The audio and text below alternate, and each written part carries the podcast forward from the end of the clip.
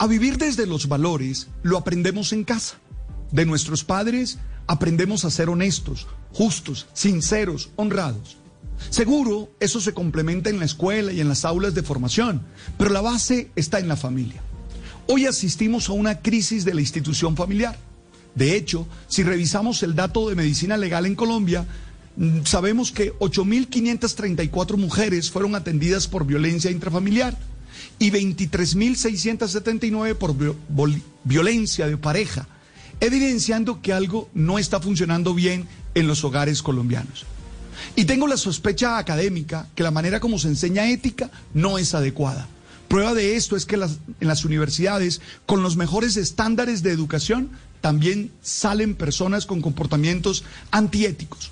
Por eso no me extraña que la corrupción se presente en todos los estamentos de la sociedad. Tengamos presente que el informe Así se mueve la corrupción, radiografía de los hechos de corrupción en Colombia desde el 2016 al 2020, muestra que esta es un fenómeno que no se limita solo al espacio político administrativo. De hecho, se determina que en ese periodo se reportó la pérdida de 13.67 billones en 284 hechos. Creo que todo el tema del fútbol por estos días, el gol de la Unión Magdalena frente a Llaneros, es una oportunidad para que entendamos que requerimos un cambio que emerja desde dentro de nuestro interior se concrete en nuestras acciones cotidianas, se prolongue en nuestros proyectos de vida y genere las estructuras sociales que desde valores éticos permitan que podamos ser una sociedad justa que deje que su gente sea feliz.